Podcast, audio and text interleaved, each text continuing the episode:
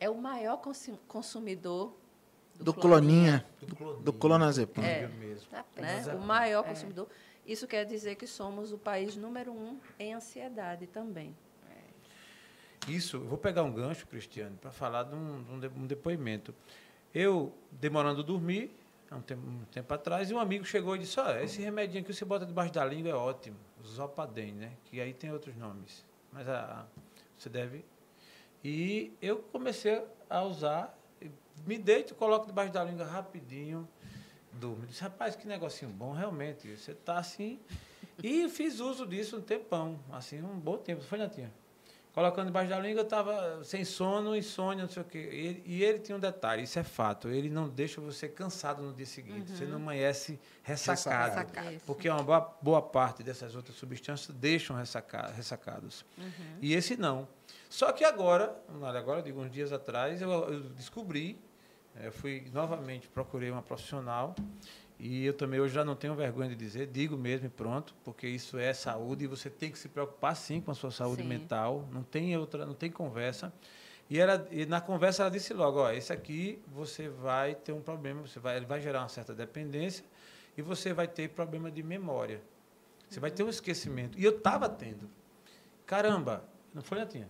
Foi. E eu, de imediato, já suspendi, porque assim, eu também sou meio determinado. Se eu disser que eu não quero mais isso aqui, é, eu, eu, não vou querer e acabou. Assim, é meio que um certo capricho que me ajuda. Uhum. Eu digo, não, já joguei Tem fora. Tem muita indecisão. Não, até que, até que eu sou um cara, a minha decisão vai até uma altura. Daqui a pouco eu decido e acabou. Também quando eu decido, não olho para trás. A, Joguei a, fora. A indecisão dele é por conta até da ansiedade. É, agora a ansiedade. Que ele, né? quer, ele quer tudo, ele quer muita coisa. Isso faz com que ele fique uhum. indecido e não decida logo. Mas também quando ele decide. Acabou. Seja o que for. Decidir é. foi. Aí não tem. Então, joguei fora, eu, isso até eu estou falando como depoimento dos acessos aos remédios, que eles terminam tendo essa, essa. Você vê que você chega na farmácia, tudo bem, tem até aqueles que a, tem a receita e tal, mas só basta você ter um primo médico para ligar para ele, ele manda até pelo telefone, né? Uhum. Aí ele vai lá e você compra e daqui a pouco você vai. E às vezes você toma uma medicação por indicação de um amigo. Veja se é. pode isso. É. é. Exercício legal da medicina. É. Médico e louco, né? Ô, é. ô, Cris, vamos lá. E a indecisão é, um, é, um, é tida como um transtorno mental? A indecisão? Não. A indecisão, como a gente já conversou é. no começo, também faz parte da vida da gente. Né? A dúvida. É normal. É, é normal. Yeah. No original quer dizer você tem duas possibilidades, dúvida ou até mente dividida. Né? Então isso é normal. É normal no certo ponto. Você, principalmente se a gente tem muitas possibilidades.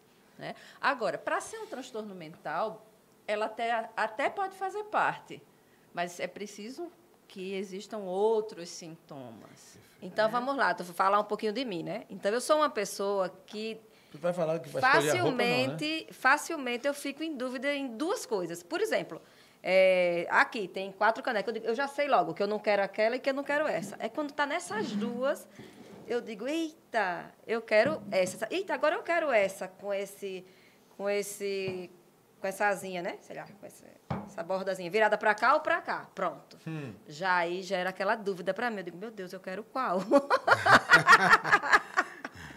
e ela me coloca numa é, Aí eu, tipo assim, aí vou comprar uns biscoitinhos, aí tem dois. Eu digo, eita, qual dos dois? É sempre em dois. Me dá uma raiva.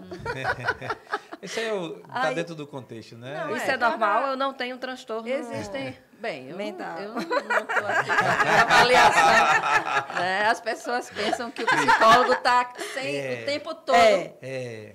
Interessante. Né? Analisando, né? é, é assim isso mesmo. cansa. Eu brinco com um amigo meu que a esposa dele é psicóloga e o rapaz não queria, não. A esposa psicóloga não, porque ela ficava avaliando o tempo todo, não sei o que, isso é duro, é dureza. Mas não é assim, né? Quando eu entrei na faculdade de psicologia, eu não, não concluí ainda. Tá. Né? Eu sou, como eu costumo dizer, eu sou um psicólogo em formação. Eu tive um professor que dizia assim, olha, no primeiro período ele falava assim, quando você saía, turma muito jovem, né? Eu já era um dos mais é, experientes da turma, sentava, sentávamos os quatro mais experientes juntos, ele disse assim, rapaziada, vocês que são mais jovens, quando vocês forem para a balada e alguém perguntar o que você faz, não fale que faça psicologia. Ah. Porque senão o pessoal vai querer que- começar a conversar, contar problema, perguntar o que É. você acha. Se você achar a menina interessante, você diz o seguinte: eu faço engenharia mecatrônica. A pessoa não sabe nem o que que é isso, então não vai. é, enrola, enrola. Mudou o assunto. Mudou o assunto. É. Agora, E então, psicologia, psicologia a gente quer logo saber, fazer perguntas assim e tal. Mas tem uma dica, viu, Cris? Você manda o boleto depois, debaixo da porta, entendeu? Aí tá faz, resolvido. faz o Pix. Faz o pique, né? Então, Renata, é, existem muitas causas para a ansiedade. Né? Característica de personalidade. Então, por exemplo, a gente já tem uma, uma ideia da personalidade dele que já é mais proativo, mais decidido e tal. Então, outras pessoas já têm mais é, insegurança, já é mais devagar, já analisa mais do que outras. É, a- Você está a- falando de mim, não? Tô brincando. Eu estou usando hipóteses. Você vê, né? Por isso que eu tá disse que brincando. não Fica estava olhando, avaliando. Olhando, vai né? descobrindo. Né? Liga aí. Então, às vezes a pessoa tem baixa autoestima, ou um perfeccionismo. A, a questão da a escolha é algo muito importante, e isso pode me deixar indeciso, porque é uma decisão que eu não posso errar. Ou a pressão do imediatismo que a gente hoje tem. Precisa decidir, precisa decidir. e Às vezes a gente não, não tem nem tempo de analisar direito, então isso deixa a gente indeciso. Então, existem muitos, muitos fatores né? A ansiedade. O que é a ansiedade? A ansiedade é um medo, um tipo de um medo. De algo que ainda não aconteceu. De algo que está no futuro. O medo é algo real. Tem uma cobra aqui, eu estou com medo. É. A ansiedade é o medo de algo que pode ou não, Não acontecer. acontecer. E aí ela tem outros nomes, né? É, preocupação, angústia, e por Tá. aí vai. Ah, tá. Expectativa, é, isso aí tudo. Então, a, a ansiedade é essa preo- preocupação Sim. né, com algo que ainda não aconteceu. Então, o que me deixa indeciso é: e se eu fizer a escolha errada? Uhum. E se É. a- as consequências forem pesadas? E se me, me acharem culpado? Porque a gente vive uma cultura muito da culpa também. Né? Então, a ansiedade e a indecisão, a indecisão, na verdade, é um medo. Tá. Eu não Sim. decido porque eu tenho medo. Né? Interessante. Você acha que a gente, às vezes. Você falou uma coisa muito interessante sobre perfeccionismo. É, muitos de nós fomos criados numa cultura aon- do erro mínimo, né? Sim. Do erro mínimo. Né? Nós quatro aqui, pelo menos, temos uma mesma média de idade, criados no mesmo modelo geracional, aonde havia uma certa rigidez que os nossos pais nos corrigiam no olhar. Sim. Bastava olhar. Bastava olhar. É. Hoje você fica estrábio que a criança não está nem aí para você. Tá nem aí Né? mesmo. A- Então, a assim, criança que olha para A criança, é a criança que olha para os pais. Mudou, mudou. Mudou, É mudou, verdade e é verdade. É verdade. Então, assim, é, é, nós, e com o passar do tempo, é, às vezes nós trouxemos sobre nós uma responsabilidade que ninguém pôs sobre nós. Quem disse que eu tenho que tomar sempre a decisão certa? Sim. Quem disse que, é, é, por exemplo, eu sou pastor, né? Hum. A Bíblia vai dizer que pastor é o exemplo dos fiéis. E Paulo, Paulo fala isso, né, escrevendo a Timóteo. E isso é um negócio pesado, rapaz. Quase- É, é quase que desumano. É quase que desumano. Não estou dizendo que é um erro, nada disso. Está na Bíblia, palavra inspirada. Eu creio ser a palavra de Deus Sim. tudo bem, mas é, é, é, é, é, se você parar para pensar no mundo que a gente vive, né? acho que a gente falou isso aqui numa outra ocasião, no mundo que a gente cresceu, você tinha quatro marcas de Sim. carro, É. as cores básicas. Hoje você tem Paleta de cores. paleta de minha cores. esposa, a minha esposa fez um trabalho lá que a, a- a- o personal, não, como é que chama? É de... é, de cores. De, De cores, harmonização. Harmonização, a paleta de cores. Quando ela veio me mostrar, amor, ela passou aquela. Eu disse, minha filha, pode decidir isso aqui, fica difícil, porque tem aqui. Tudo que é... É, tu- tudo que é cor, é porque aqui combina com ela. Isso que você está falando. É. Então, assim, são tantas opções e, e esse mundo que exige felicidade, a, a sociedade do espetáculo, né? Que todo mundo é feliz. Eu nunca vi ninguém feliz no Instagram, nunca vi casal que não se ama. Todo mundo é feliz. Você quer estar nas férias que o outro está tirando. Só você sabe, só ele sabe como foram essas férias, mas É. tudo bem. Sim. E, e- e nessa sociedade a gente, a gente não pode errar. A gente não pode errar. É como se você tivesse uma bala na agulha, uma onça vindo na sua direção, ou você acerta ou você acerta. É. Isso gera em nós um, um- um- um mix de desespero com ansiedade, onde a gente olha as duas canecas e fala assim: será que eu estou levando a caneca certa para casa? E eu, eu, eu mudei há algum tempo essa questão de certo e errado. Não é que eu não acredite em absolutos morais, eu creio. Sim, sim. Eu creio em absolutos morais, ah, dos que chamam mal de bem, amargo de doce. Estou fechado com isso. Sim. Mas a, a gente nunca vai ter condição de saber o que vai acontecer se eu sair por essa porta ou por essa. Eu posso prever. Fazer um projeto que eu também não tenho nenhuma certeza se vai dar certo. Sim. Mas eu posso tomar decisões mais ou menos sustentáveis, ou com mais, maior ou menor sustentabilidade. Isso aqui eu acho que isso aqui, isso aqui eu aguento.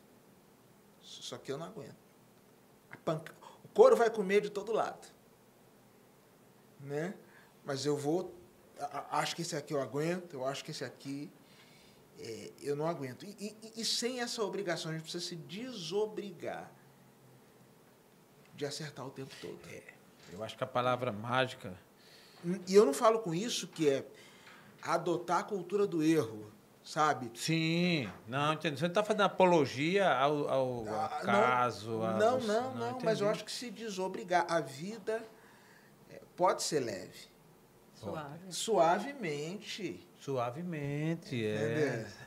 Entendeu? Boa. Uma vez eu estava eu tava no mercado, eu estava tocando uma música, eu não sei de quem é, que dizia assim: Eu quero partilhar a vida boa com você.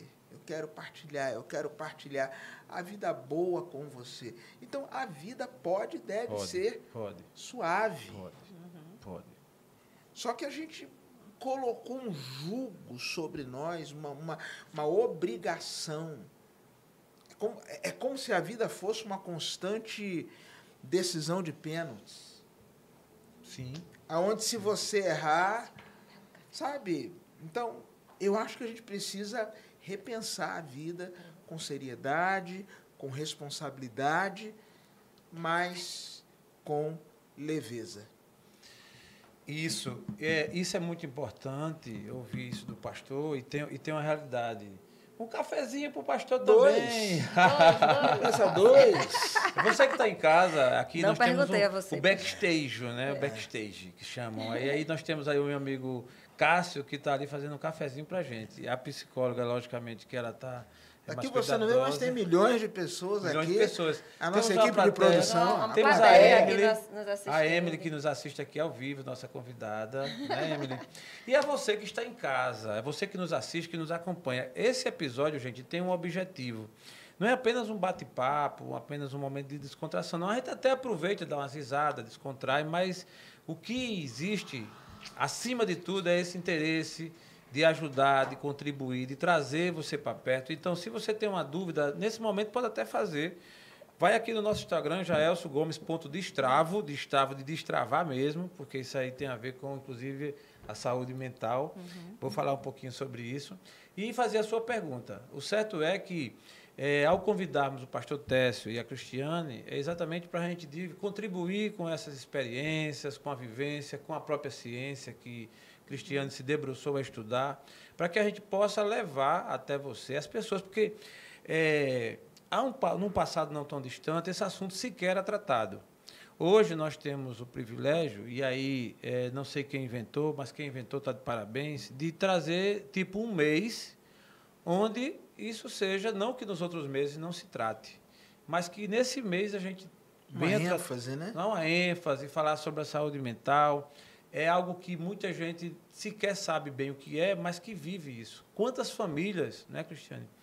Que, que no, no meio da família é, tem é, problemas que um tendo provoca outros. Sim. Né? E isso Desajusta a família. né? desajusta, É, certeza. desajusta a família. Você sabe Né, uma um coisa que fato- eu tenho visto muito? Três comportamentos crescentes ultimamente. Sim, Isso na minha perspectiva pastoral. Tá. É, o suicídio, sim. né? Eu já convivi. Ontem um pastor, colega pastor Iniari, se suicidou. Ontem, Ontem. Ontem. E o, sério o- o suicídio entre líderes religiosos é muito grande. Porque foi feita uma pesquisa alguns anos atrás que o líder religioso, ele é uma das pessoas, ele não é um dos mais estressados ou ansiosos, mas ele é um dos que vive mais submisso ao estresse por conta ah, do olhar que é lançado sobre ele o tempo todo. As pessoas projetam no líder religioso é, é, é, a espiritualidade, a felicidade, a família, a realização, tudo que eles não têm, eles projetam sobre o líder religioso. Então é uma vida é, é, onde você, incrível. as pessoas estão olhando você o tempo todo. Sim, Então, sim. então isso, isso gera um estresse muito grande. Muito então grande. aumentou muito o nível de, de, de, de líderes religiosos se suicidado. Então o suicídio tem crescido. Uma outra coisa que eu tenho observado muito como pastor que tem crescido, ataques de fúria. Ataque de fúria. Gente que o camarada, eu particularmente acho uma burrice o cara gastar 5 mil no celular para depois jogar no chão. É, com raiva. com raiva, né? Agora eu jogo. né? É, Agora eu já- Recentemente eu tenho um Entendeu? caso desse, né? A Entendeu? pessoa, aquela que É. jogou. O cara jogar, o celular. pegar o celular e jogar no chão. Isso foi mais caro, foi um Entendeu? iPhone novo. Não, é mais caro ainda, ou seja, é uma besta quadrada, permita a minha expressão. É. Entendeu? Um dia desse eu vi um cara com raiva, ele desceu, deu um chute na porta do carro, amassou, machucou o pé Sim. E ainda fez a alegria do pessoal da funilaria. Entendeu? Porque é, é, é, então ataques de fúria, gente que quebra coisa, É. joga a televisão no chão. É. E outra coisa que eu tenho observado muito na vivência pastoral, pessoas se mutilando, pessoas se ferindo. Incrível De vez em quando né? chega um pai ou uma mãe e fala assim, pastor, meu filho está. É. Nós tivemos um caso desse assim, de uma Foi. pessoa próxima, né? Uma pessoa se próxima. mutilando, se cortando. Que é a filha dessa pessoa na escola, menina de 10 anos, 11 anos, se mutilando. E eu penso, eu já já eu volto aqui para a nossa Cris. Isso. o nosso aporte teórico da noite. É. É, mas assim, é, eu como pastor, eu preciso deixar claro que a Bíblia relata vários casos de, de pessoas, eu não, não- eu não tenho a capacidade ah, de diagnosticar, eu não sou profissional da área, mas pessoas que tiveram momentos de grande fra- fragilidade emocional. Vou começar pelo top dos tops, Jesus Cristo. Ele vai para o Getsemane e ele diz: A minha alma está angustiada até a morte. Angústia de morte. Paulo, em 2 aos Coríntios, ele chega a dizer que chega num determinado lugar que ele enfrentou uma barra tão pesada que chegou a ponto, está no primeiro capítulo de 2 aos Coríntios, que chegou a ponto de pensar em desistir da vida. Apóstolo Paulo, estou começando dos caras que são prateleira de cima. Não tem mequetrefe aí, não. Sim, é, exatamente. Elias se isolou, pediu a morte e entrou numa caverna. Então você vai encontrar é, é, é, é, pessoal de cima, Ana, sofria, para não falar que eu só falei sobre os homens, Sim. sofria por conta de Penina. Tem um dia que ela, ela, ela se levanta, chora com amargura de alma. É, palavra alguma saía dos seus lábios, só o lábio se, se, se movia, a ponto sacerdote passar e falar assim, mulher, essa hora você já está embriagada. Ela falou, não, aqui está uma mulher angustiada de espírito. A alma dela estava angustiada. Então, angústia na alma. E aí tem um monte de gente aí, me permita a expressão, tem um monte de bobalhão dizendo que o cristão, que a pessoa de fé, não, não passa por esses processos. Ah, pelo amor de Deus, vai ler a Bíblia, vai prestar atenção. Né? A, a, palavra de Deus vai dizer que Elias foi um homem sujeito às mesmas paixões do que nós. E, e a palavra paixão ali é, é, não está falando de. O pessoal hoje acha de love. Que, de love. Só love, só love. Paixão quer dizer sofrimento. E é? Paixão de Cristo. Coisa. É, paixão é sofrimento. Ah, eu pensei que eu tava, quando eu estava apaixonado, eu não estava sofrendo. Ainda bem que você me ama. É, não é amor. Porque é. eu sei que é amor. É, é. é isso mesmo. Aí já não é mais paixão, né? É. Sofri, agora estou amando. Então, então, assim, as pessoas ignoram essas verdades da palavra de Deus. Ignoram essas verdades da palavra de Deus. Agora, pastor, aproveitando. Se eu pegando... souber, eu respondo. Se eu não souber, ela está aqui para falar. eu vou ter uma pergunta na Natinha também, para a Cris, mas ainda falando sobre a espiritualidade e a fé. É, eu entendo e sei que, como você bem colocou, e inclusive dando o um exemplo do próprio pastor, que em tese não seria a pessoa a, a sofrer desse mal, mas que, como ser humano, sofre. Mas aí, é, aprofundando mais, uma pessoa, um cristão, e aí seja ele de que denominação for, que cultive mais a sua espiritualidade, que tenha maior proximidade com Deus, que ore mais, que tenha uma vida, digamos assim, mais voltada. Isso implica numa não é de uma, de uma, blindagem, mas de uma menor possibilidade de, da pessoa entrar é, em estágio, em transtorno, em estágios que os leve a transtornos, uma vez que ele está tão próximo mais de Deus, tão mais espiritual? A minha opinião pessoal, eu não sou profissional da área, mas vou falar, hum. vou dar uma orelhada aqui. Para mim, não. Porque existem coisas, como foi dito aqui, que são questões genéticas. Às vezes, o seu cérebro, e aí, por favor, me corrija, que eu, aqui quem está falando é um leigo, ele pode não estar produzindo Sim a química do cérebro pode não estar funcionando de maneira adequada. Entendi. E aí o camarada pode orar, pode jejuar. Vou falar um negócio aqui. Não sei se eu deveria falar. Fala. Ah, fala ou não fala? Fala, fala. Vou falar. A gente vai guardar segredo. Guardar segredo. É, ah, fica aqui entre Fica aqui. É. É. Cris, Por exemplo, é de guardar segredo, Cris? Eu sou psicóloga, né? é, a pergunta foi, psicóloga guarda é, segredo. É, é, é, Então fala, fala. Ó, eu, eu, eu vou dizer um negócio para você. Eu, quando cursei... Ah, vou voltar. Tá. Segunda vez que eu falo isso. Psicologia. Psicologia. Eu fui fazer um curso no Portugal Ramalho. Aí, uma, uma psicóloga que estava lá, sabia que eu era pastor, conversando, ela falou assim, pastor, uma das coisas que mais tem aqui é cristão. Uhum. Caramba. Se o senhor começar a cantar um hino da harpa aí, é coral com divisão de vozes e tudo. Foi na cruz, foi Passei na cruz. por isso também há 30 anos atrás. Não é? Entendeu? Ele falou, pode, pode o senhor começar a cantar aí. Incrível, velho. Então, é... e tem muita gente dizendo que está tendo visão, é. que Deus está falando. Eu, eu creio num Deus que fala, eu creio que num Deus que, que se comunica. Sim. É, particularmente, creio num Deus que foi criador dos céus e da terra, sou de linha criacionista. É, quando eu olho Gênesis 1, uma das coisas que eu vejo é que Deus não só criou, mas que Deus é um Deus que fala. Por nove vezes, pelo menos, tem lá. E disse Deus, e disse Deus, e disse Deus, e disse Deus. Então, então Deus fala. Sim. Mas eu tenho. Eu acho que tem muita gente que anda por aí, não, porque Deus está falando comigo, Deus está falando comigo, porque eu estou ouvindo um negócio aqui. Para mim, isso é esquizofrenia. É verdade. Ou qualquer outro tipo de transtorno. É, de transtorno, é verdade. Então, o camarada pode orar, pode ler a Bíblia.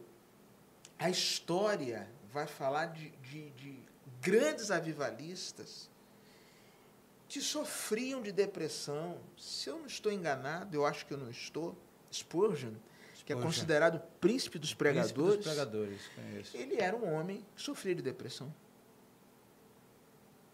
Né?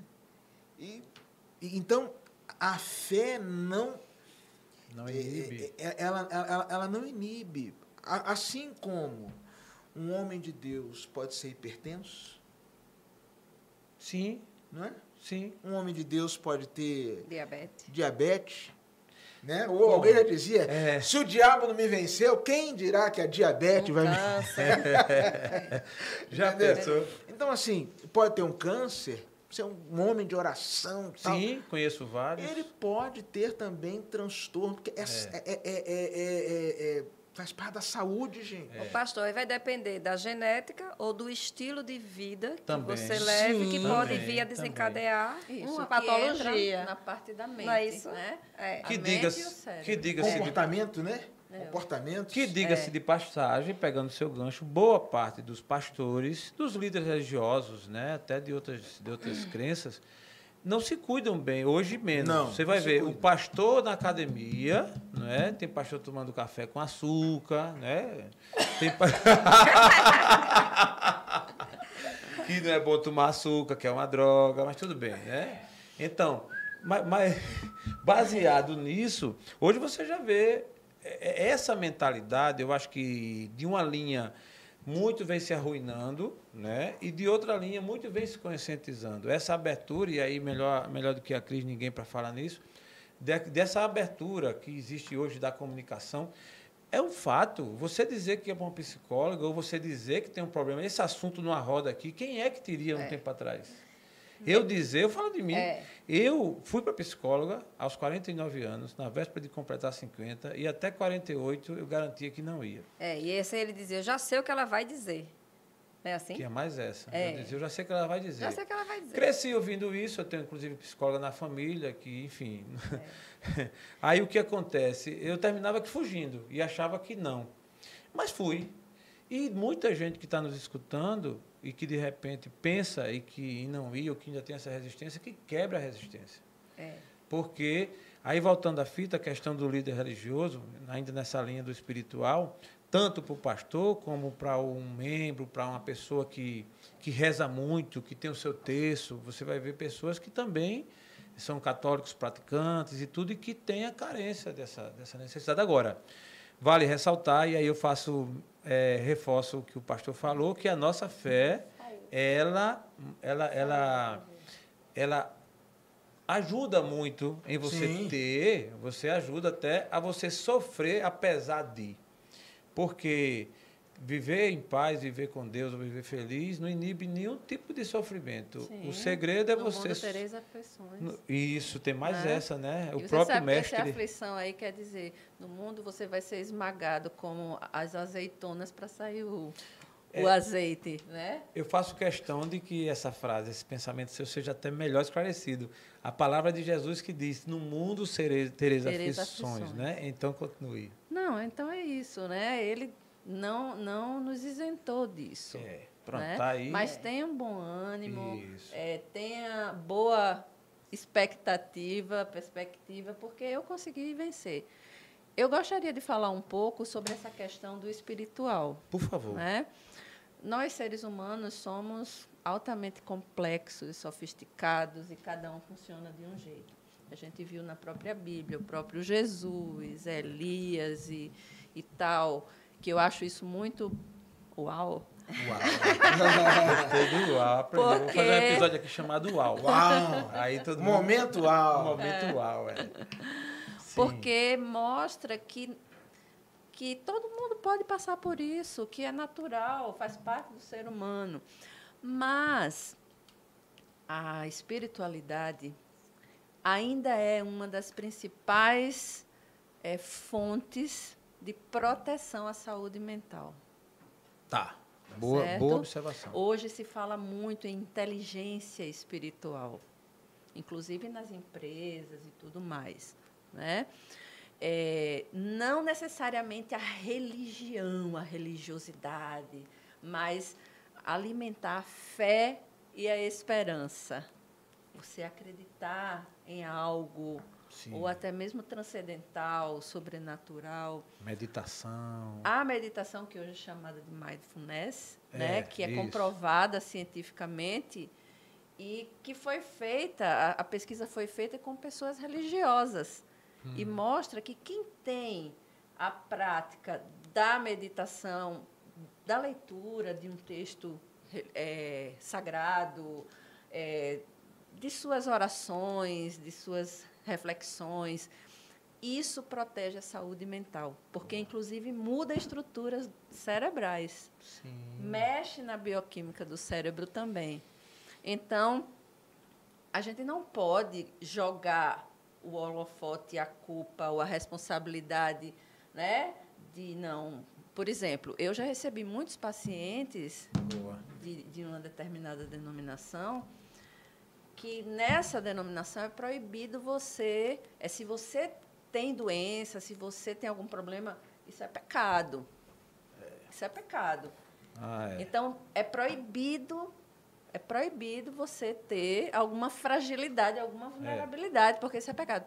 Aí o consultório cheio de pessoas cristãs que dizem o que é que está errado comigo? Porque eu estou mal, eu estou triste e eu faço tudo que todas as disciplinas espirituais e tudo mais. Então a gente não pode ser radical nem para um lado nem para o outro. A espiritualidade é sim uma ferramenta importante, principalmente na prevenção. Muito bom. Né? Inclusive, pesquisas revelam que na cura do câncer e de outras doenças mais agudas, é, portadores dessas doenças em processo de tratamento e que ele é devoto, que ele é, manifesta uma fé, a, probabilidade de cura, Sim. de recuperação, ela aumenta. Sim. Então, isso é um fato. O que a gente está tentando mostrar aqui é o ponto de equilíbrio. É que nem a gente achar que apenas porque tem fé e porque frequenta algum ambiente religioso vai estar Isso, imune, né? e nem tampouco tirar o efeito é, é, de que quem tem fé não ajuda. Então, isso, isso, é, que é, isso é o ponto de equilíbrio É um, que é uma, um fator de proteção à saúde mental. um fator de proteção à saúde mental. Essa questão aí que o pastor falou, eu achei assim, interessante a gente abordar de como a gente evitar esses tipos de transtorno, para chegar ao ponto de alguém tirar da cabo a sua própria vida. Né? Isso, isso é, uma, é um ponto que deve, deve ser muito tratado, bem, bem ressaltado, porque muita gente, por falta de uma palavra, pode chegar nesse nível. Não é isso, pastor? É, Eu, eu tenho um texto na Bíblia que eu acho fantástico. Atos capítulo 16, Paulo e Silas estão presos, aí tem aquela história toda do terremoto. Quando o carcereiro acorda e vê todas as portas abertas, a pena de então era se deixasse o preso escapar, você pagava com a própria vida. Ele falou: Antes que me jantem, eu me almoço. Então ele pega a espada e para se matar. E Paulo dá um grito: Não te faças nenhum mal, estamos todos aqui. É, é, eu penso que nós precisamos gritar mais isso para quem está à nossa volta. Eu logo que cheguei aqui em Maceió, talvez seis, eu estou há 17 anos aqui. Morávamos num ed- num edifício que tinha uma, uma, uma, uma, uma pessoa, uma vizinha, que ela era.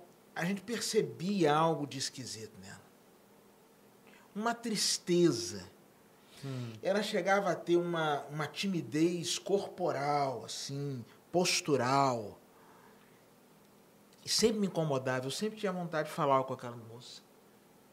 Mas aquele negócio você não. Um dia eu vou convidar ela para a igreja. Um dia eu vou dar um bom dia. Sim. Como vai? Né? Eu, eu, eu falo muito, eu falo, eu falo até sozinho, então vou, vou falar. eu vou falar com ela. Um dia à noite, estávamos assistindo um programa de televisão, daqui a pouco, pá! Ouvimos um barulho. Aí, é tiro, não é tiro? É tiro, não, não é tiro, não é tiro. De madrugada, eu acordo, sirenes, é, é, aqueles. Esqueci o nome, né? Sei que é lacópio, giroscópio, Sim, sei sim, lá, sim. aquelas luzes do carro da polícia, vários carros da polícia, o carro do IML. Aquela moça tinha dado cabo de sua vida. Olha só. né? E uma outra situação, eu passava no, no, na ponte sobre o Reginaldo, eu com as minhas duas filhas. E num determinado momento eu vi um camarada em pé na ponte. Eu senti que aquele cara ia fazer bobagem. Dei meia volta, parei, falei assim, o que você está fazendo aí? O cara falou, vou me matar. Foi mesmo. Eu saí do carro, pulei, agarrei o cara pela cintura. Aí minhas filhas começaram a gritar: Não, pai, não. Eu falei: Não, minha filha, a gente não quer ver isso. Eu falei: Então fecha o olho e ora, porque o negócio aqui tá sério. E aí, e eu não deixava ele me segurar, né? Porque eu fui lá para salvar, não fui para morrer. Sim. Tem uma diferença muito grande. Ele É, e se você segurar, vacilasse, você. eu- É, e quem, quem era eu, né? Nisso chegaram dois camaradas de moto e nós conseguimos tirá-lo dali. É, quando cheguei em casa, eu tive uma crise de choro. A história, foi, a história foi longa, a igreja ajudou, enfim, um Eu monte de coisa. disso. Lembra dessa história, né? É, mas uma coisa me chamou a atenção. Quantas vezes eu já passei por aquele lugar? E quantas vezes eu já passei por pessoas que estão prestes ou que estavam prestes a dar cabo de suas vidas e eu nada fiz. Não é que eu vá desenvolver a síndrome de super-homem. Eu não sou o salvador do mundo. Não. Mas um pouquinho de atenção às pessoas. Meu primeiro ministério, tive uma menina na igreja, já uma jovem, é, seus 30 anos. Ela, da alfabetização até o mestrado, ela tirou as maiores notas que alguém podia tirar. Quando ela foi fazer a tese de doutorado, ela foi reprovada. Ela entrou num processo depressivo. Voltou, estava no doutorado em matemática. E aí ela voltou, reapresentou o trabalho, foi aprovada com louvor, nota máxima. E na sequência saiu da sala no 13º andar da Universidade do Estado do Rio de Janeiro e lá de cima se jogou. Membro da minha igreja. As pessoas me ligam e dizem assim, pastor, a gente precisa falar com a irmã fulana de tal, a mãe que a fulana morreu. E nós não temos coragem de ir lá e falar. E eu pensando, eu também não tenho mais.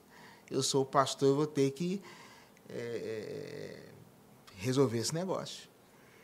Mas eu fico pensando, às vezes, da nossa desatenção. Nós não prestamos atenção no que deve ser prestado atenção. A gente presta atenção num corte de cabelo, numa roupa nova. Nossa, fulana, que unhas, coisa chique, bacana, não sei o quê. Ah, onde é que você comprou essa roupa? Não, gostei, gostei do seu penteado, parece com o meu. É, parece mesmo. Parece, né? Acho que a gente está frequentando É, o mesmo mesmo, salão, salão, né? né? É. É. Então, seu penteado parece com o meu. E a gente anda assim, a gente entra no elevador. Elevador, não sei no prédio de vocês, mas no meu, não tem sinal, mas todo mundo entra assim. É, não, a gente desce no andar errado. É. Desce. Um dia Eu? entrei na casa, numa casa errada. Eu também. Eu entrei, aí tinha uma senhora deitada no sofá, toda à vontade, ela gritou: Tarado! Foi não! Caramba, foi nada. Eu entrei, como foi, Natinha? Eu entrei, a mulher tava jantando só de sutiã. E é o mesmo O da gente era o 904, ele entrou no 804. Foi.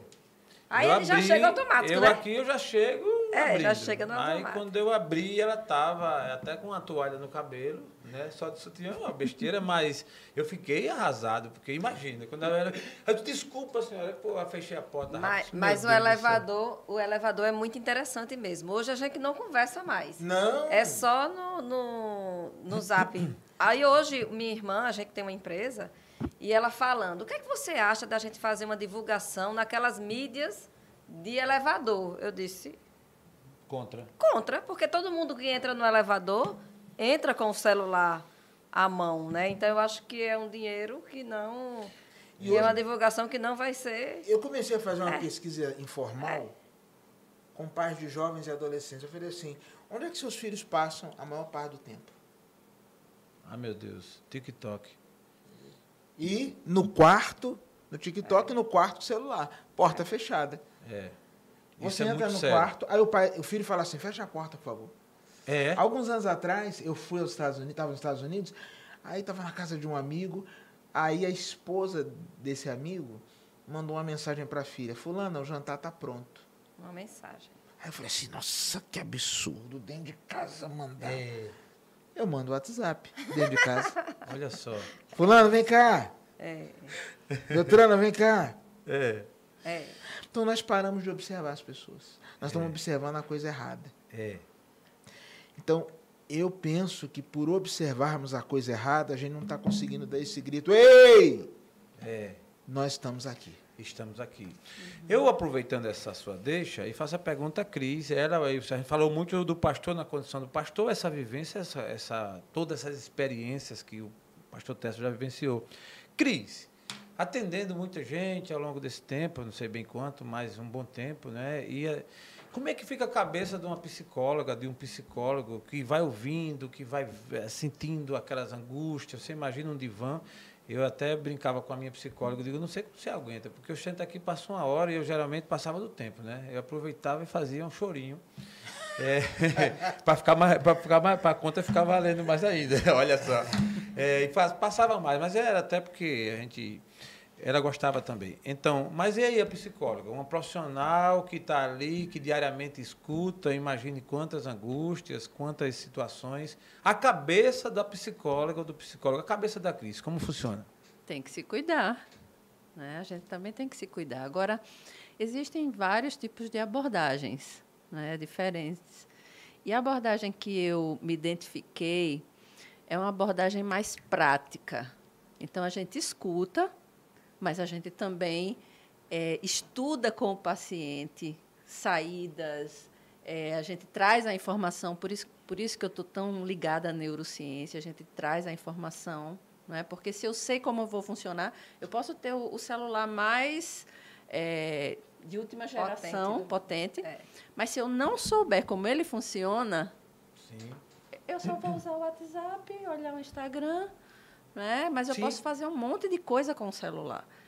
Assim somos nós. Então, essa abordagem que é a TCC, que é a cognitivo comportamental, ela traz informações. Então, a gente estuda juntos, a gente é, pensa em possibilidades, né? Um dos motivos que as pessoas procuram terapeuta indecisão, dúvida, né? decisões que precisam tomar na vida. Então, é, aí a gente vai estar tá trabalhando juntos. Eu costumo usar uma, uma, ilustração e dizer o seguinte: olha, é, eu, eu nem gosto muito da história do paciente, porque coloca a pessoa numa posição muito passiva. Uhum, e aqui sim. você é muito mais importante no processo do que eu. Eu só sou. Sabe aquelas plaquinhas que vão mostrando: olha, você quer ir para o shopping? Pega sim. aqui à direita, à esquerda. Boa, eu sou plaquinha né? Legal. Mas o que a gente, você chega aqui, olha, minha dúvida, estou numa indecisão. Eu quero ir ao Maceió Shopping e eu não sei qual caminho tomar. Então vamos estudar as possibilidades. Você pode ir por esse caminho aqui, você pode ir de ônibus, mas tem esse período aqui do dia que né, tá todo mundo, os ônibus estão cheios, você pode ir por aqui a boa, pé, boa. você pode ir por aqui de carro, mas cuidado que aqui está meio esburacado. Aqui, para ir a pé, depende da hora, é um pouco esquisito. Então, a gente vai estudar as possibilidades, mas quem vai decidir é você. É você. E quem vai trilhar o caminho é você. Eu fico aqui. né? Então, abordar, essa abordagem, é, ela também me faz bem. Entendi. Porque, às vezes, é, Claro que existem pessoas que vão se identificar mais com aquela abordagem de estar tá falando. Todas as abordagens têm seus pontos positivos, né? Mas às vezes a pessoa fica falando, fica falando, fica falando, fica falando a mesma coisa, andando em círculo e às vezes vai até aumentando a tristeza. É, fomentando, não, né? né? Então, o principal objetivo, né? hoje em dia, com esse, esse tipo de abordagem, é ser mais efetivo, é preparar aquela pessoa para prosseguir sozinho Para depois. tomar as decisões. Isso, né? Para para prosseguir. É, isso é muito bom. Cris e Pastor Técio, tem, obviamente, que esse tema é muito rico, ele é vasto, e se a gente for aprofundando aqui, eu acho que a gente é tipo um poço, né, que quanto mais cava, mais água pode vir. E tem um lado bom, a gente vai dividir ele em partes. Outro dia a gente vai estar juntos. Mas vamos ainda, eu queria tocar aqui pelo menos em alguns aspectos. Um é da tecnologia, que eu quero abordar um pouco, né, que é algo que está presente na, no nosso meio e que tem favorecido tanto as nossas vidas e, ao mesmo tempo, tem deixado a gente muito confuso. E aí eu ouvi um pouquinho da, da, da Cristiane, até pela experiência, por pessoas que chegam lá. Muito tempo excessivo, excesso de tempo nas redes sociais, muita tecnologia, é, muitas opções, como você falou, você pega um equipamento de última geração, é, seja ele qual for, você tem. O que isso tem representado de fato para a geração atual, para o nosso século? Assim, o que, que tem chegado no seu, no seu consultório com relação a isso? Olha, além da questão social, porque parece que, que a sociedade vive um mundo paralelo, né? As redes sociais, a questão das fake news e tudo mais, as brigas políticas acontecem no mundo paralelo. Né? Às vezes até você tem alguém que é seu amigo lá no, numa rede social e te curte, faz comentários. Eu já passei por isso. E aí um dia você encontra essa pessoa, ela finge que não está lhe vendo. Incrível, né, rapaz? É, isso é uma, né, assim, um tipo de uma patologia, né? É, mas isso é verdade. Eu, eu tenho uma pessoa assim. Né? É, que, É. que sei o quê, Renatinha. E Renatinha. quando vê, faz que não vê. E quando encontra, faz que é, não vê. é, eu lembro dessa história. Não é? Pois é. Incrível. Então, assim, Isso, a Chama o primeira- SAMU, interna. Chama o SAMU, É, né? Chama o SAMU. A questão da tecnologia tem afetado muito a terceira área da saúde, física, mental e social, que é dos relacionamentos. Somos, somos seres humanos porque temos essa capacidade, essa habilidade que as outras espécies não têm de relacionamento, de se cuidar, né? de, se, de se de interagir uns com os outros. Somos o, o bebezinho do ser humano é aquele que não, não consegue sobreviver sozinho. Os outros das, as outras espécies Consegue. né, conseguem. É. Então, tem esse, essa questão do social. Por exemplo, hoje em dia, as últimas gerações, né, vamos falar da geração Z e a geração Alfa, que são, são, deixa eu ver mais ou menos a idade de hoje, de 25 anos para baixo, mais ou menos, que são os nativos digitais. Então, eles nasceram num mundo já imerso. Né? Então, você vê um bebezinho aqui. Não, é. Você não precisa ensinar nada, Não né? precisa, eles já nasceram nesse mundo. É. Incrível Mas isso. são, é a geração mais inteligente que já pisou a Terra, certo? Mas é a geração mais frágil É verdade. também, emocionalmente falando. Porque é, enfraquece, tem enfraquecido a questão do vínculo de pessoas. Então, você isso. tem que chamar para vir para a mesa. Ou eles, É. eles não são mais de. Antigamente, na minha época, é, ah, é Natal, vamos para casa da vovó, e era aquela festa, aquela coisa. Hoje em dia, eles vão a pulso, não se motivam, não sabem Aham. interagir, né? Então, é, usando isso para falar sobre o suicídio. Há uns anos atrás, é, o suicídio ele era comum em pessoas acima de 60 anos. Pessoas que estavam é, se aposentando, pessoas que estavam saindo do mercado, Certo. que se sentiam sem um, um- sentido na vida. Vida. Hoje, aqui no Brasil, o maior índice de suicídio é entre 15 e 27 anos de idade Incrível, né, rapaz? né? Ou seja, jovens que estão É. começando a a vida. vida, uhul, É. que tem que aproveitar, que, que É. tem seus que tem que ter os sonhos, os seus projetos, estão destruindo, desistindo da própria vida por causa de, de coisas É, fúteis, banais. Fúteis, banais, fúteis. né? Banais. Ah, ele acabou o namoro comigo e tal. E Não isso me deu vale a atenção. sua vida, É. né? E, e fora que há, eu, eu percebo nessa nova geração, uma glamorização da morte, Isso. né? Ah, Uma glamorização do suicídio, Incrível isso. né? É impressionante isso. isso. Embora existe até uma regra, né, de que notícias de suicídio Sim, não são veiculadas e tal. A gente está falando aqui de modo bem genérico, exatamente, é, sem dar nome a, na- a nenhuma situação, é no sentido de prevenir, de alertar. E cabe a nós, pais, família, as, as famílias, os professores, os pastores, né, que são líderes, os profissionais dessa área, estar sempre advertindo, estar sempre é, mostrando que há uma saída, sem ser, que não chega a esse ponto. É verdade. Mas- Posso abrir um parênteses aqui? Por favor. Eu recebi uma mensagem aqui no meu WhatsApp, quero mandar um abraço Sim. para um amigo muito querido que está nos acompanhando lá de Atlanta, na Geórgia, Estados Unidos. Opa. E ele falou assim: essa mãe que chamou a filha, Levimar, essa mãe que chamou a filha para jantar, você não viu aqui em casa, não, né? Ah, Ah, fique tranquilo que não foi na sua casa. Ah, tá. Fica, fique em paz, não foi aí, não. aproveitar também e mandar um abraço para Dalto. Dalto, nosso amigo. Gosto muito do Dalto. Tá também o Moisés, que ele, inclusive, fui convidado para assistir aqui ao vivo e não pôde hoje comparecer, mas está nos acompanhando. Um abraço para todos, especialmente para esses nomes também. É, sem querer é, polemizar, mas não deixando de tocar no assunto que hoje é polêmica, estamos às vésperas de uma eleição, 2022 é um ano da Copa, um ano de muitos movimentos fortes, e por incrível que pareça, a gente leva isso com muita seriedade, até porque eu vivenci, vivenciei isso e vivencio, que termina afetando, de fato, a saúde mental, que é essa polarização, não é? Sem querer aqui puxar para um lado nem para o outro, até porque eu penso que o Brasil inevitavelmente vai sair perdendo, mas tudo bem, é apenas uma opinião. É, mas a polarização tem arruinado. Que- Qual a visão de vocês? Da Natinha, a sua opinião, a opinião do pastor. Acho que essa rodada aqui é muito interessante para a gente dividir isso com a nossa audiência e não somente a opinião, uma sugestão de o que fazer para a gente, pelo menos, minimizar essa situação.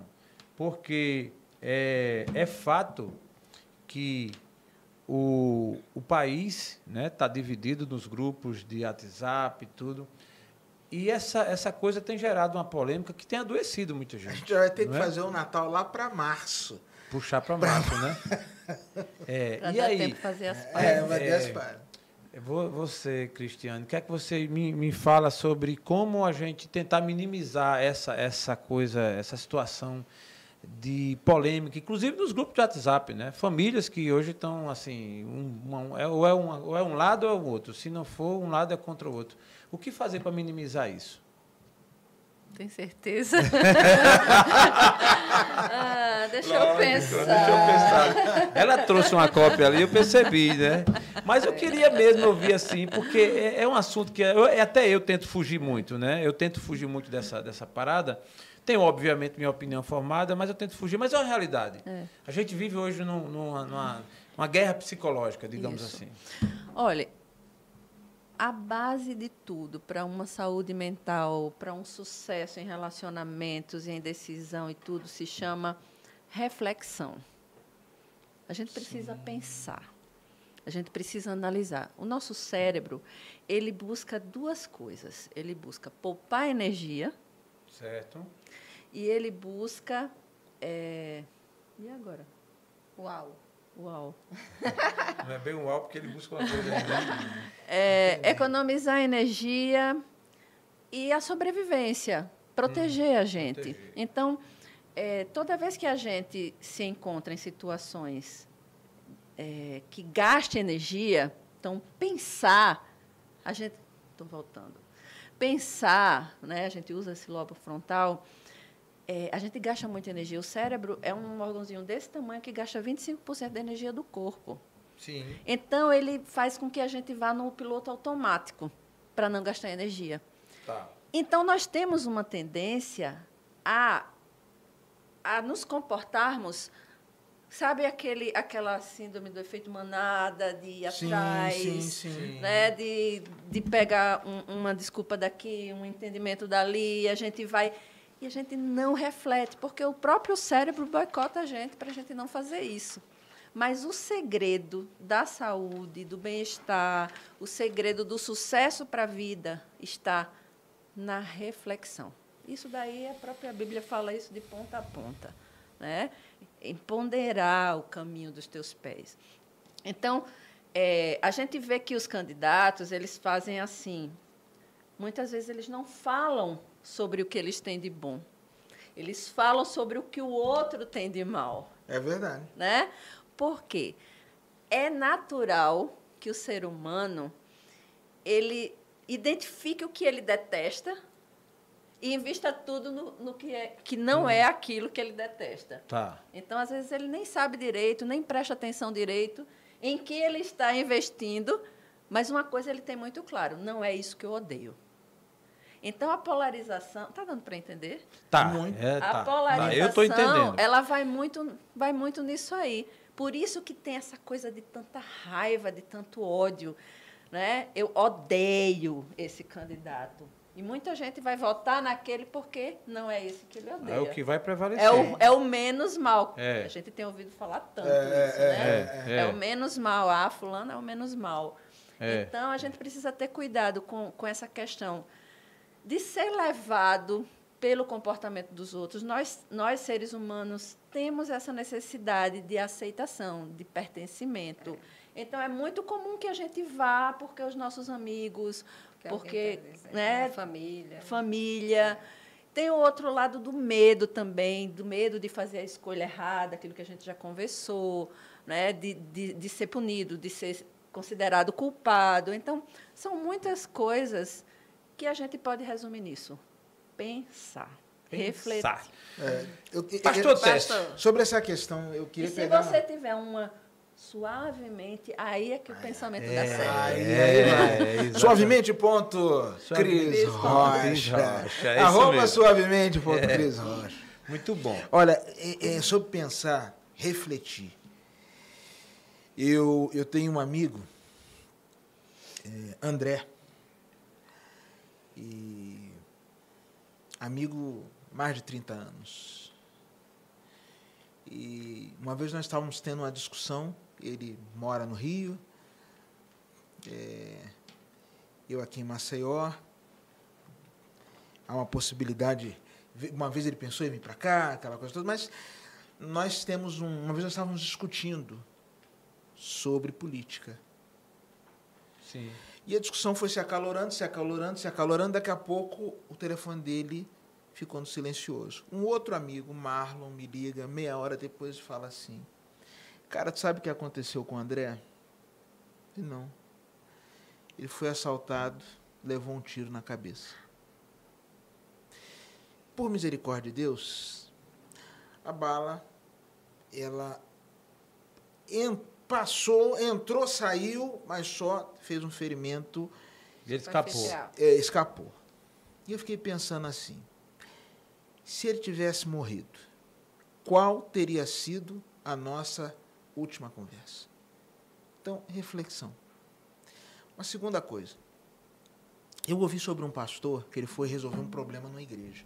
Ele já estava. Porque às vezes igreja Sim. tem. Opa! Aonde tem gente, tem treta. Tem treta. Entendeu? Onde tem gente tem treta. O, o ano que teve menos treta na, na, na- na igreja, faculdade, clube, foi 2020, estava todo mundo em casa. Casa, É, é. então, aí a treta era em casa. Era em casa. É. E podcast adora treta, É, viu? Não, é, não é, Cássio? E aí, É que eu tô poupando aqui É, o pastor, faça- faça a Cris. isso, a Cris é muito da paz. ela é da paz. É, mas é eu adoro paz. uma treta, assim. É. Mas ver os outros fazer, é, né? A Natia já me beliscou aqui, não me pergunta não, porque esse negócio vai dar treta. Aí, meu amor, não vou perguntar Esse não. pastor foi numa igreja falar sobre, sobre uma treta, a igreja dividida, polarizada. Ele pegou uma garrafa d'água e fez assim.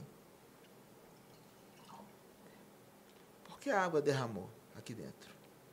Aí eu disse, não, porque o senhor destampou, o senhor inclinou, porque o senhor fez isso. Ele falou, não, nada disso. Porque dentro da garrafa tinha água. Eu poderia ter destampado, poderia ter inclinado, mas se não tivesse água aqui dentro, a água não teria caído. Por que está tendo tanta confusão? Porque nós estamos vivendo uma vida, às vezes, invivível. Nós estamos sufocados. É verdade. Então vai apertando, apertando, apertando, apertando, apertando. São tantas situações mal resolvidas que às vezes nós estamos. Se alguém nos filmasse e nos mostrasse depois, ia falar assim: não, eu não falei isso não, gente. Não, eu não fiz isso não. É aquele comportamento, ela falou do efeito manada, né? Você vai para um estádio de futebol. Aí você vê a torcida adversária. Aí daqui a pouco você que é uma pessoa contida, ou pelo menos que faz uma contenção, um papel social que te obriga a ter uma certa. a liturgia do cargo, né? Então Sim. você tem aquela coisa. Mas dentro de você, às vezes, está cheio de ódio. Sabe, é, é, a, a Bíblia tem uma expressão em Tiago que diz assim: de onde vêm as guerras, as contendas, as disputas que há no meio de vós? Será que não são dos vossos maus desejos que habitam e guerreiam dentro de vocês? Então, o que, que eu percebo? A garrafa está cheia. Sim. Então, a gente está, ó, só está caindo o que tem dentro. Verdade. Então, eh, esse momento, nós não estamos discutindo mais política, Sim. nós estamos discutindo afetos. Afeto afeta, Isso. né? É. Então, Não se discute mais. proposta, e o que ela falou, é, é você encontrar o que há de pior e para poder atacar. E um negócio que eu acho terrível é que, cara, discorde do candidato, mas não humilhe o eleitor. É verdade. O amigo, o parente, O amigo, o parente. os pais, os irmãos. Ah, fulano que tá fazendo, que vota em fulano é isso, quem vota em cicrano é isso. Que isso, gente? É. Eu, eu tô vendo, eu, eu, eu- um dia desse falei lá na igreja assim, eh, irmãos, está proibido aqui dentro da igreja falar em política partidária nesse ano. Porque nós, como igreja, promovemos cidadania, mas não promovemos eh, eh, ideologia político-partidária. Seja você de centro, de direita, de esquerda, Sim, eu nem sei se isso existe no Brasil, não existe. mas isso é outro. É outra é história. outro É outro podcast. Aí a gente vai fazer um outro podcast nós dois, porque a Cris ela não É, ela- fazer essa treta, não. Vou, vou poupar É, ela. vamos poupar. Vou fazer um podcast só eu e Tess. Pode ser? Porque deve. nós dois aqui é teta teta aqui. Então, gente- eu não sei se essas coisas existem no Brasil, acho que não, É, mas é, é, veja a pessoa para além da opção que ela vai fazer sim. naqueles três minutos dentro de uma cabine eleitoral. Eu acho, eu acho uma grande besteira. Eu perder. Essa história com o André me ensinou muito. Sim. Por Cara, um pouco amigo- você não ia deixando um registro, né? dos- dos- A, a última palavra com ele, ah, você quer lá, você quer lá. E eu realmente Entendi. Empolgou. me empolguei, empolguei, desconheci. Olha só. Falei assim, Jesus, fecha os ouvidos aí, eu quero falar um negócio pra esse aqui. Jesus, me dá dois minutinhos. Dois minutinhos, É. vai ali tomar uma água, que eu tenho que resolver uma parada aqui. É, é. Então eu, eu, eu me desconheci. E aí eu levantava a voz, ele levantava. Então, eu tenho uma, uma, uma, uma pessoa muito querida que costuma dizer assim: ouça para compreender, não ouça para responder. Eu estava ouvindo para responder. responder. E é o seu modo, naquele Entendeu? momento, na Aí fúria. daqui a pouco o telefone do cara fica muito, o cara leva um tiro na cabeça. Olha só. Se tivesse morrido. Aí eu tava lá no enterro, ah, era meu amigo. Não sei. É, Aí, não, pera não aí. vai, não vai, não vai, não Então, vai. é o que ela disse. Vamos refletir. Vamos refletir. Fechando essa rodada desse quesito, eu quero também me pronunciar, né? Você não só pode como deve. Posso, Cris? Com certeza. É, eu, eu gostei. Qualquer sua- coisa eu da boto sua umas gotinhas na sua- Eu tô precisando. Eu tô precisando. Como você mora muito longe, eu Como eu a moro- sua é, é, casa. Eu acendo a sua casa, né, Natinha? Então, eu gostei da abordagem da Cris e da, do próprio pastor também, e a- o meu é muito parecido, é só no seguinte, dá valor ao que importa. Eu aprendi ultimamente, eu acho que de tanta coisa que eu vim lendo, vivendo, dá valor ao que importa. E tem coisas que a gente pensa que importa, mas não importa. Quando eu digo isso, não é você ser apolítico, você ser apático à realidade do, do, do Brasil, do mundo. Mas a gente, às vezes, dá muito valor a coisas que. E eu estou falando de uma mudança que eu mesmo implementei, porque eu dava muito valor. Quem me conhece a minha história sabe que eu transitei no meio político, eu conheço, eu gosto, inclusive, e tal. Só que eu era muito daquele que escutava notícia todo dia, abria todo dia os sites, não era nada. Era, eu já acordava hora, de manhã com o jornal, É. o jornal. Então, assim, todas as notícias, todas as tretas, as brigas, os acidentes, quanto mais tragédia, melhor. Eu passei uma Tirava fase... foto. Se a Não. gente viajasse na estrada, tivesse um acidente, ele tirava foto. Tirava foto de tragédia. Eu tinha fotos de cabeça É. voando, de perna, de coisas assim. E era uma coisa que isso eu achava o máximo. Política, então, você pode me perguntar aí dos partidos e tudo tal. Eu, inclusive, transitei bastante em Brasília também. Só que um dia eu disse, espera aí, acabou. Rapaz, que alívio. Eu tenho ainda uma, uma meia dúzia de problemas, mas esse não mais. Pronto. Então, de vez em quando eu ligo, né? A gente começa o dia, eu abro logo a janela, vou ver o sol, aí vou ali na varanda, vou ler meu livro, tiro minha foto, que já todo dia eu posto fazendo café. Eu sou, eu faço café também, viu? Café, Opa! não é? É, quando quer. É, quando quer, quando quer. Eu já sei que é, isso não, menina, todo dia eu posto, vai. quer que eu já sei que é no pensando em 13 mim? terceiro andar. Já é mais fácil de chegar. É, então, mas eu decidi não ficar mais aquela coisa. E quando você fala do momento da política, aí alguém chega pra mim, não, porque você está em cima do muro. Não é em cima do muro, não nem Isentão, muro. né? É. Isentão. Não tem muro para eu subir, meu amigo. Se tivesse um muro bom, até que eu podia subir no muro, mas nem muro tem, né? Assim, tem assim. Então, eu larguei de mão, estou acompanhando, vendo aí, não brigo com ninguém. Sentei numa mesa, começou a treta, digo, opa, já fico de bem com todo mundo, tal, assim. Gente que é da esquerda, de direita, e aquele negócio todo. Aí, amigos meus, você foi para a praia domingo, você foi para praia... Irmão, nesse dia aí tem coisa melhor para eu fazer. Vou fazer outra coisa. No dia vou lá, dar o meu voto. E também não tenho, não ignoro, nem acho que está errado quem tem as suas devoções, seus candidatos, seus políticos de estimação, mas para mim é o seguinte, eu acho que tem um nível e a pessoa dá valor que importa. É? Político de estimação. É, porque hoje é assim, né? Você tem um político de estimação, você, você, deve, você é devoto do político, você É, não é é. mais... É uma religião. Virou uma religião, Virou uma religião. seita, um Aceita, negócio aceita. assim, é, você... É, não é religião, é seita. Você, eu tenho assim, cuidado de dizer que eu sou de um lado ou do outro. Se disser, acabou o mundo, né? Assim. E aí a gente vê muito se polarizando, igrejas se misturando tudo, com bandeiras, com isso, com aquilo. Eu acho que isso não vai levar a lugar nenhum. Cada caso é um caso, mas eu quero fechar dizendo que cuide da tua saúde mental, inclusive nessa É. área. E é, saindo um pouco de política, eu queria saber, Cris e Pastor Técio, saúde mental é uma questão de decisão? Eu posso decidir querer ter uma saúde mental? Com certeza. Ouvi a Cris, depois ouvi o pastor. Com certeza, aquilo que você falou, a questão de hábitos, né? Então, do mesmo jeito que a gente decide cuidar do corpo, fazer atividade física, se alimentar, procurar ter um, um horário correto de sono e tudo mais, a saúde mental também precisa de disciplina para isso, né? A coisa mais básica, a gente volta para o pensar. Cuidar do que se está pensando. Não basta pensar.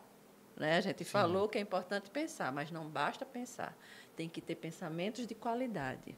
Sim. Né? Pensamento de qualidade. Pensa, saúde Eu não tinha mental. ouvido essa palavra, essa frase. Não, eu assim. aprendi tanta coisa hoje aqui. É, é, eu vou escrever um livro. É, hoje- Provérbios de suavemente contra Cris Rocha. É. Ô, Cris, e dizer assim que desafios, é bom você estar vivendo sempre novos desafios, isso é bom para o cérebro. Isso, o que é que você diz? Isso é mito? Isso é verdade? Olha, depende do desafio. O cérebro, ele gosta de desafio. Então, o desafio faz com que a gente Avance. avance, né? Mas se o desafio é muito baixo, o cérebro desanima. Se o desafio é muito alto, o cérebro desanima. Então tem que ser Caramba. desafio É, na medida desafio. correta. É desafio descobrir essa medida. Não, é você perceber se você tem condições de fazer aquilo. Você tem condições? Porque às vezes a gente coloca metas altas demais, entendeu? Então, eu tenho condição de fazer isso? Esse desafio é possível alcançar? Então, vai com tudo. Deixa, deixa eu... Só mais uma. Só Ah, mais uma. não. Só mais uma. Não, não, Aí não, você, Ela você estava calada na política, Aí- agora soltou-se. E, e quando diz assim, é, você não aguenta pressão, né? Então, assim, você é muito acomodada, né? Você tem que aguentar pressão. O que é que você diz sobre isso? Isso tem a ver com temperamento. tem pessoas, tem temperamentos que gostam de desafio, que quanto mais pressão, melhor, né? Oi? E Tudo tem bem? temperamentos Prazer, que... Jael. Ah, tá. Seu nome, Prazer, pastor seu nome do meio é pressão. É. É, pastor será, Tessa. será? Jaelso, pressão. Seu nome do meio é pressão. Jaelso Pressão Gomes. Pois é, e existem temperamentos que as pessoas elas precisam das coisas mais sob controle, precisam das coisas mais programadas, não funcionam sob, sob pressão, não funcionam bem sob pressão, mas isso também é uma questão de treino. Nunca vai ser um master, né? Mas, mas pode sim Eu já fui treinar. bom- Eu já fui bom nisso. E isso não quer dizer que, que é uma falha, que é um defeito. Não. A gente precisa se conhecer para saber funcionar bem. Né? Muito bom. E aí, É, é, eu estava aqui pensando, e aí eu vou aproveitar, né? Gente dar aqui a minha. Lógico, Tirar é minha. Que eu acho que é algo que pode Até ajudar. parece que, que ele não tem acesso, né? É, Até para como Aproveitando, conheci, né, como eu conheci pastor? hoje, só estou vendo agora. Lembre-se que as respostas estão sendo gravadas É, e eu- vamos fazer os cortes. É, Tornou-se muito um lugar é, comum, mas é verdade isso, o fato de relacionamentos tóxicos. Né? Então, existem pessoas que é, se veem presas em relacionamentos que são adoecedores. Adoecedores, isso é fato. adoecedores. É, O que a pessoa que está no relacionamento tóxico, no relacionamento adoecedor, né, é, uma, uma vez que saúde mental também é uma questão de decisão, Sim. é uma questão de, de decisão, de eu falar assim, eu vou cuidar dessa questão. Quais os caminhos, uma vez que você, né, essa placa sinalizadora, É. Rua de cima, rua de Isso. baixo, ali tem uma Isso. lombada, É. não sei o quê. A É, direita é, Cris, a é, esquerda Cris. A esquerda Cris. É. Relacionamentos tóxicos ou adoecedores. Isso, isso é um mito, é, é fruto desse, desse tempo que o pessoal fala de muito mimimi, ou, ou realmente existem, relaciona, existem relacionamentos que a gente precisa e tem a capacidade de adoecer. E como o nosso eh, telespectador, ouvinte, aqueles que vão Sim. podem tratar essas questões. Né? Porque algumas pessoas falam assim, não, um adulto só sofre aquilo que ele se permite sofrer. Só sofre o abuso que ele permite que o, até onde o abusador vá. Sim. Não sei. Entendeu? Então, Até que é, ponto? Até que ponto? Co- Como é que é essa, essa história? Isso existe mesmo? É acomodação? A pessoa fala assim, não, eu vou entregar aqui, é conduta de combate. Eu, para o Gelson não quebrar o meu braço, eu vou entregá-lo aqui. Ele vai dar uma chave de braço. Quando ele der, eu dou três batidinhas, pronto. E fica é todo assim mundo. que funciona, Cris? Olhe, no meu Instagram, suavemente, ponto Cris Rocha. Aí, ó. É. Você Siga. vai, Quem não seguir não semana- vai para o céu. A cada semana É. trazemos temas e você vai encontrar lá dependência emocional, tipos de Isso. apego. Isso é importante, a né? independência emocional e tipo de É, apego. é. ó. Mas assim, é, se a gente começar a falar sobre isso agora, talvez É outro a gente tema. pode colocar Não, cenas não. para os próximos Para os capítulos. próximos capítulos. Agora, o que eu posso dizer é, não, não é só mimimi. Existe, existe mimimi, existe, depende, inclusive, é um, um transtorno com CID, né? O de, Certo. Tem o da código de identificação da doença. Eu não É. sabia, ó. É, você pode se aprofundar nisso aí, né? E é um- um- uma temática assim profunda e que cada caso é um caso, cada história, cada pessoa, é. né? Cada porquê. Eu costumo sempre dizer, ninguém é mal porque simplesmente escolheu. Não, existe uma dor por trás daquilo, Pano de fundo. né? Pano de fundo, é verdade. Existe uma dor. Uma Então, moldura. aquela pessoa que, que lhe trata mal, você de repente pode olhar para um ser humano que tem uma carência, que tem uma dor, que tem alguma coisa por trás, né? Agora, se você vai se sujeitar a estar ali, o quanto você vai querer investir, o quanto você tem energia para investir. Tudo isso são questões que você pode buscar ajuda de um profissional. É. Boa. É. Suavemente. Fechou com chave de ouro. Chave de ouro. Fechou com chave de ouro. Fechou né? e deu feriado, meu amigo. Foi, deu É. feriado. Mas é fato né, de que existem os relacionamentos tóxicos, as, as dependências emocionais, isso é um fato mesmo.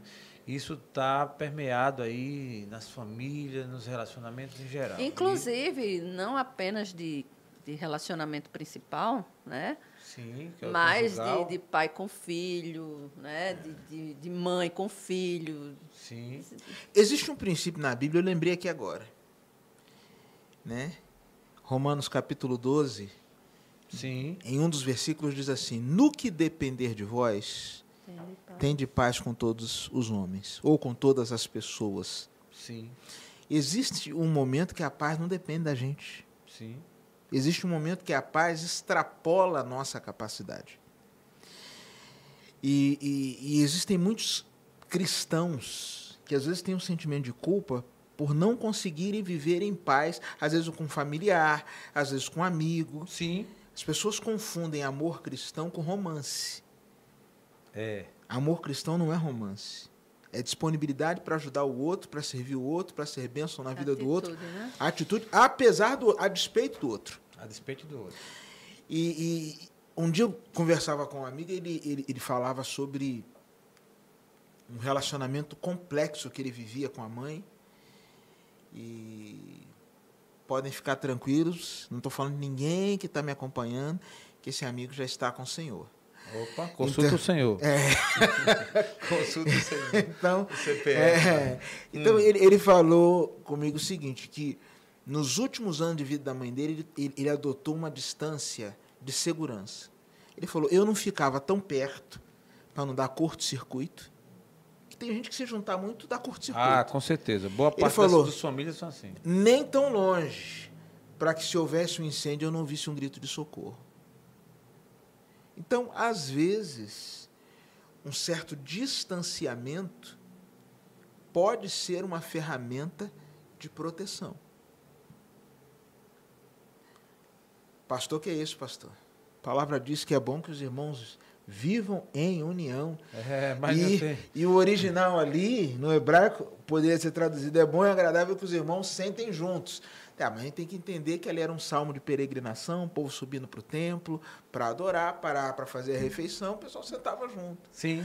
Mas no dia a dia, existem momentos que a gente precisa. A gente olha, Paulo e Barnabé tiveram lá um quebra-pau por conta de Marcos, cada um foi para um lado. Uns são de Paulo, outros É, de Apolo, então- né? É, é. Eu acho que, que é, é, é, sem culpa, sem culpa, e eu falo isso com muito, com muito temor, porque eu mandei esse podcast na lista de transmissão da minha igreja.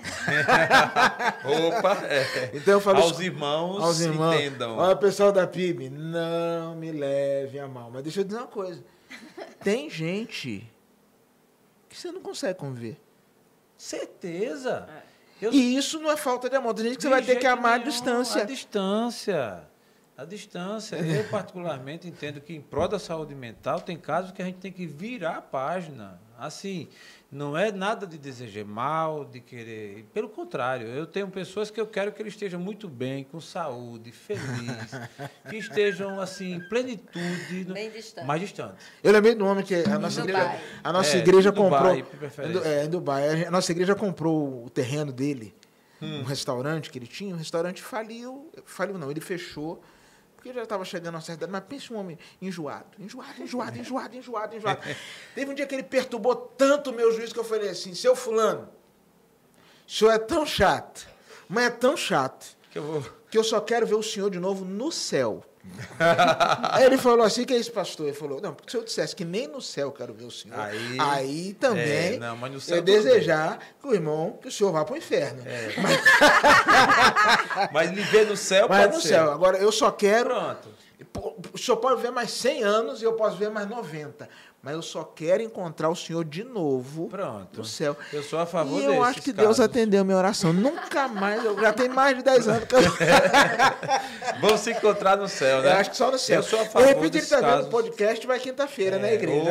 Opa, relacionamento tóxico ou relacionamento adoecedor, gostei até da palavra, é mais, é mais abrangente. É, tem casos que são assim mesmo. Eu acho que é para a saúde. Então cada um procura, é feito Lóia Brown, né? Vai, tu- vai- se tu escolher a direita, vai pra, eu vou para a esquerda. Se tu escolher a esquerda, eu vou para a direita e tchau. Eu acho que é por aí. É óbvio que isso é o ponto máximo, você tenta conciliar, Sim, mas sim. porque tem gente que é algo e óleo. É incompatível, é incompatibilidade, são pensamentos. E assim, isso é o ideal porque não se agride, tem nada. Então eu mesmo já tive esse apego de A ou de B, não, foi. Tem gente que vai caminhando com você até uma certa altura e sai, né? E por aí vai. Mas, gente, o podcast está uma maravilha. Eu tenho aqui um monte, de perguntas que eu fiz aqui para perguntar a Cristiane, a Cris Rocha. E o pastor, então, esse aqui, se eu for, né, Nata? Aos nossos amigos e seguidores que estão até agora com a gente, só mais um minutinho para a gente ouvir aqui a rodada de agradecimentos e de considerações, e melhor, de uma mensagem vinda do coração de vocês, ao nosso, a, a quem vai nos assistir, inclusive, do que fazer, ou seja, é, do que tem no seu coração para poder se cuidar melhor, ou cuidar melhor da saúde mental.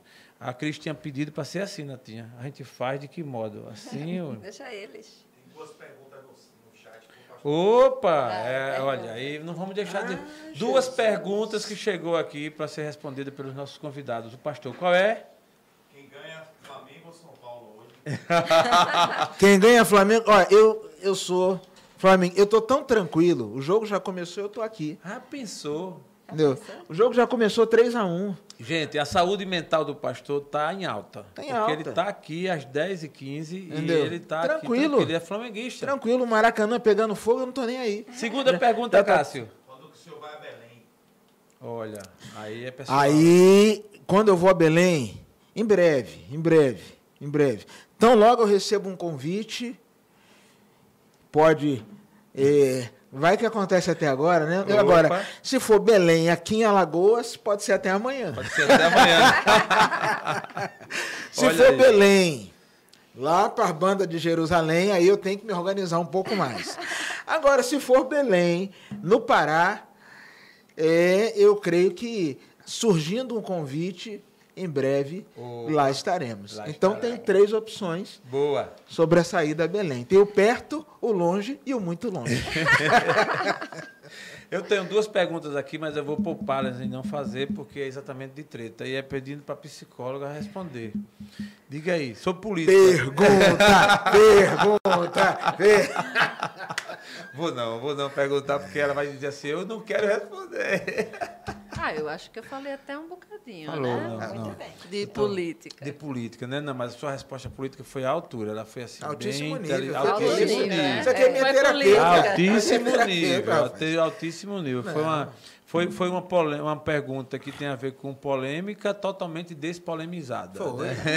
De uma forma Muito bom. suave, De né? uma forma bem suave. Suave. Suavemente, suavemente. Mas, gente, eu estou muito feliz com a presença de vocês aqui no TheCast. Né? O TheCast é um trabalho que a gente faz com tanto amor, né, Nata? Eu, eu tenho um prazer de estar aqui. Hoje eu já gravei, venho de novo. E você que nos segue, aí alguém diz assim, mas você não está... Tem gente que não lhe acompanha. Aí, de repente, eu disse, não tem problema. Eu, se eu tiver uma, dúzia, já é, já é o suficiente. Como tem muito mais, me deixa mais feliz ainda. Cris, a sua, a sua última, as suas considerações, sua palavra e do que tem no seu coração aí sobre esse tema e sobre a sua presença aqui. Olha, tem uma historinha, talvez vocês conheçam, que uma mulher ela vinha com um bebê no colo, quando percebeu uns, uns ladrões saindo de uma caverna e dizendo lá uma palavra, a, a caverna abriu, eles saíram, ela percebeu que estava cheia de joias e a caverna fechou. Quando eles foram embora, ela disse: opa, sei a senha para entrar, está cheia de tesouro. Disse lá a palavra, sei lá, abracadabra, um exemplo.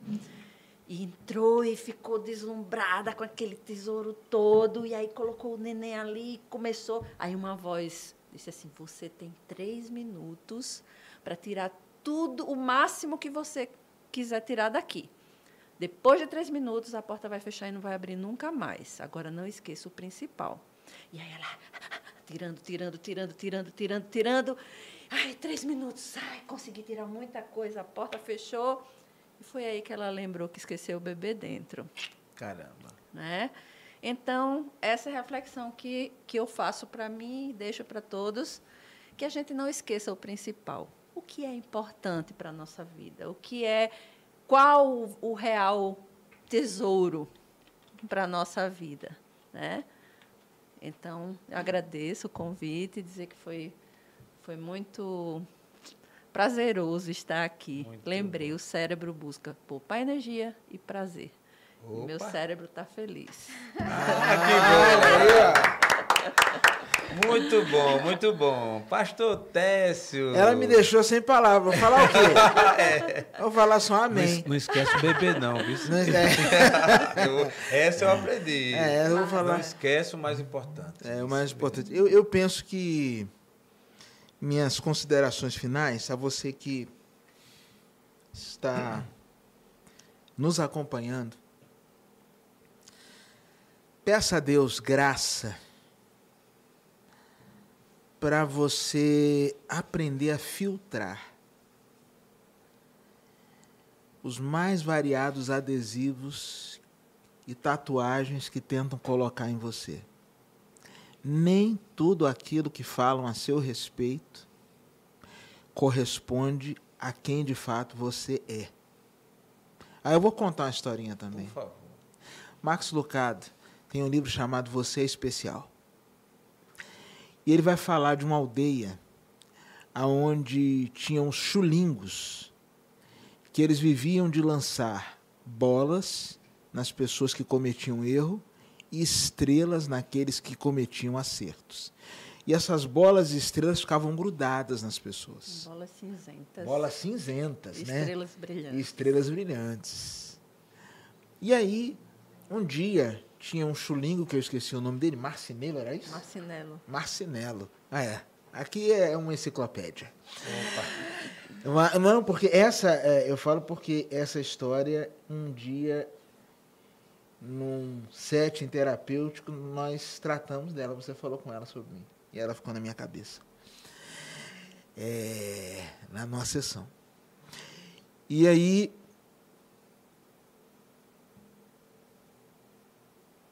preciso me preocupar por quê? 1 a 0 Flamengo. Felipe Luiz. No agregado 4 a 1 Segue o baile. É. Diga aí. Segue o baile. Pronto. A emoção aí. Caleb, meu filho, que tá aí assistindo, grita aí, meu filho, pula, deixa os vizinhos do sexto andar doido essa hora.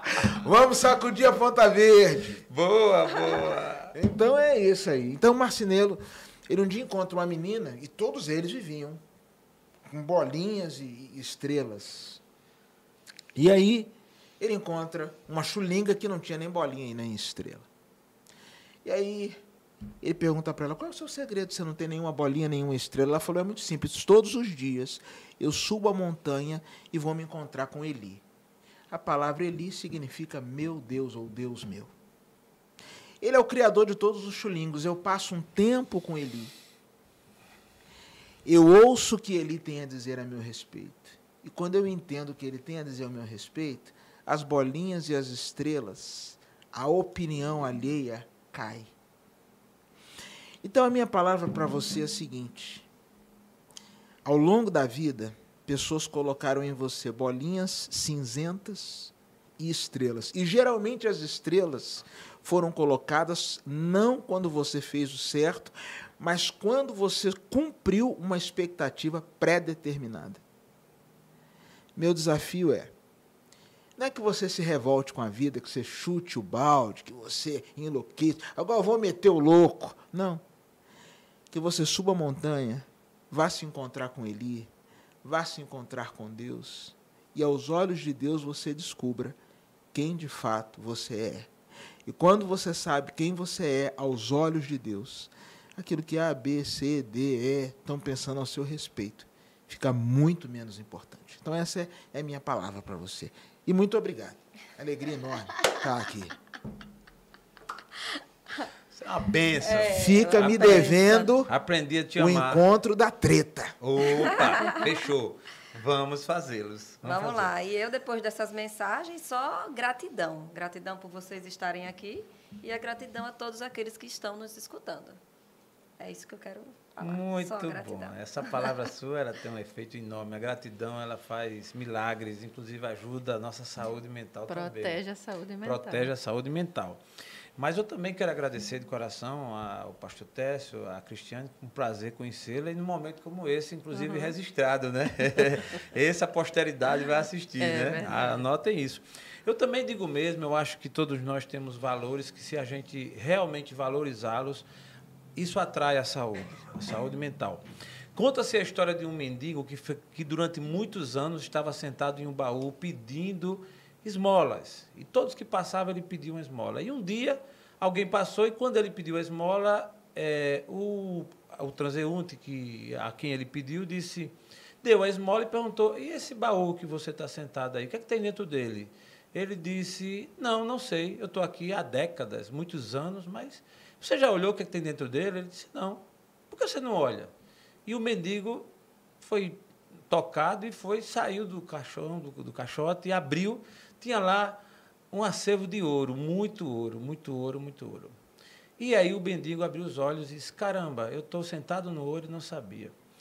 Por tantos anos pedindo, às vezes acontece com a gente. A gente está sentado no ouro, a gente tem algo de valor, temos próximo da gente coisas tão boas, temos a família, temos o amor, temos pessoas especiais, a gente não consegue enxergar e fica o tempo todo somente a pedir e a mendigar. Vai aqui a nossa mensagem. Olha em que você está sentado, olha que, com quem você está andando, que- o que, que você tem de valor, e você com certeza encontrará também sua saúde e sua paz, que é o que a gente aqui tanto deseja. Nossos agradecimentos à Cristiane, ao pastor, à minha amada esposa Renata, que como sempre aqui ao meu lado, e a você que nos segue sempre, sempre. E lembrando que esse episódio do TheCast tem um patrocínio da iCortes Carnes. iCortes Carnes, o menor preço nos melhores cortes. Arapiraca e Palmeira dos Índios, no estado de Alagoas todo. Um forte abraço ao meu pastor, Técio Ribeiro, e à nossa convidada Cristiane, e a todos vocês. Até a próxima, se Deus quiser. Tchau, gente. Tchauzinho. Tchau.